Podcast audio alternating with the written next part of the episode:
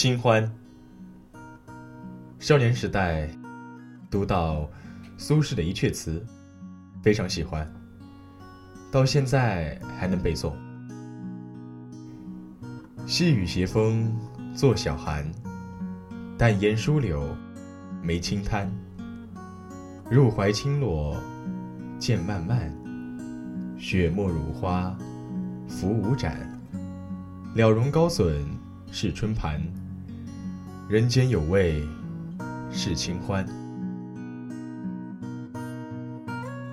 这阙词，苏轼在旁边写着：“元丰七年十二月二十四日，从四周留倩书游南山。”原来是苏轼和朋友到郊外玩，在南山里喝了浮着雪沫乳花的小酒，配着春日山野的料菜。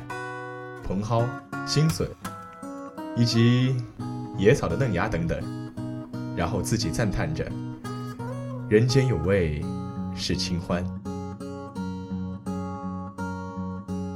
当时，所以能深记这阙词，最主要是爱极了这后面一句，因为是吃野菜这种平淡的清欢，才使人间更有滋味。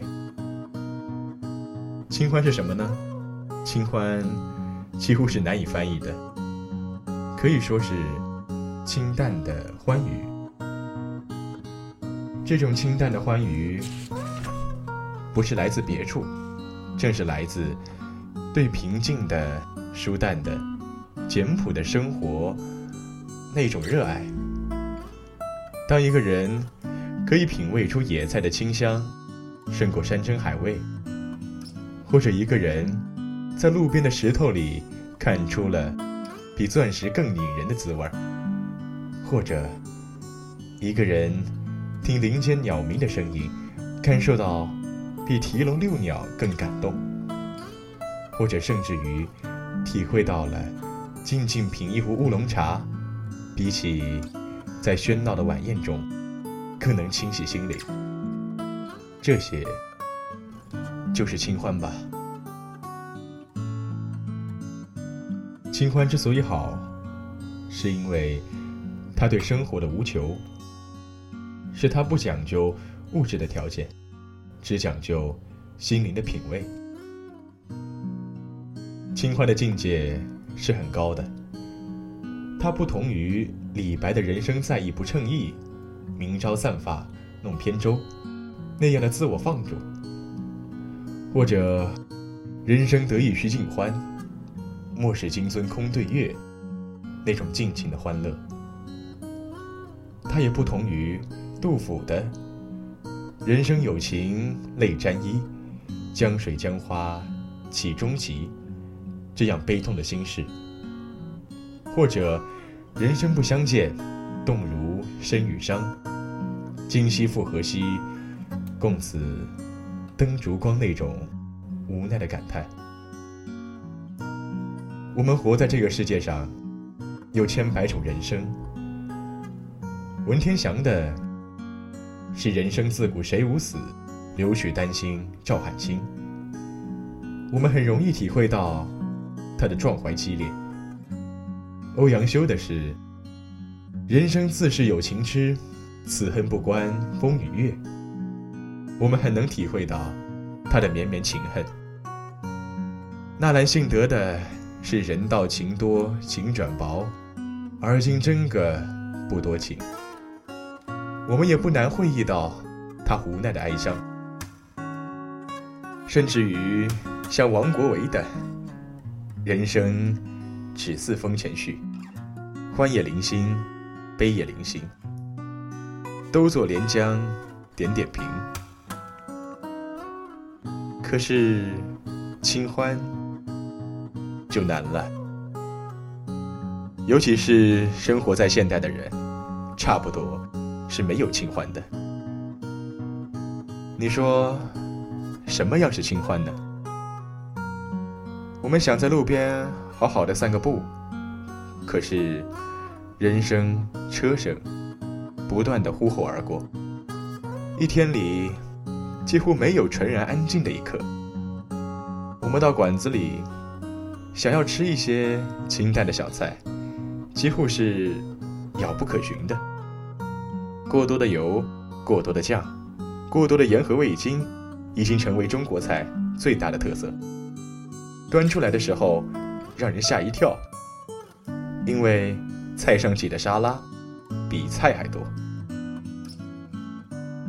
我们有时候没有什么事儿，心情上只适合和朋友去酌一盅茶，饮一杯咖啡。可惜的是，心情有了，朋友也有了，就是找不到地方，因为有茶有咖啡的地方总是嘈杂的，而且难以找到一边饮茶一边观景的住所。俗世里没有清欢了，那么到山里去吧，到海边去吧。但是山边和海妹也不纯净了。凡是人的足迹可以到的地方，就有了垃圾，就有了臭秽，就有了吵闹。有几个地方我以前常去的，像阳明山的白云山庄。叫一壶兰花茶，俯望着台北盆地里堆叠着的高楼与人欲，自己饮着茶，可以品到茶中有清欢。像在北投和阳明山间的山路边，有一个小湖，湖畔有小贩卖着功夫茶，小小的茶几腾制了躺椅，独自开车去。走过石板的小路，叫一壶茶，在躺椅上静静地靠着。有时，湖中的荷花开了，正是惊艳一山的沉默。有一次和朋友去，两个人在躺椅上静静喝茶，一下午竟说不到几句话。那时我想，这大概是人间有味。是清欢了。现在这两个地方也不能去了，去了只有伤心。湖里的不是荷花了，是飘荡着的汽水罐子。河畔也无法静静躺着，因为人比草多，石板也被踏损了。到假日的时候，走路都很难不和别人堆积。更别说坐下来喝口茶。如果运气更坏，会遇到呼啸而过的飞车党，还有带伴唱机来跳舞的青年。那时候，所有的感官全部电路走火，不要说清欢了，连欢也不剩了。要找清欢，就一日比一日更困难。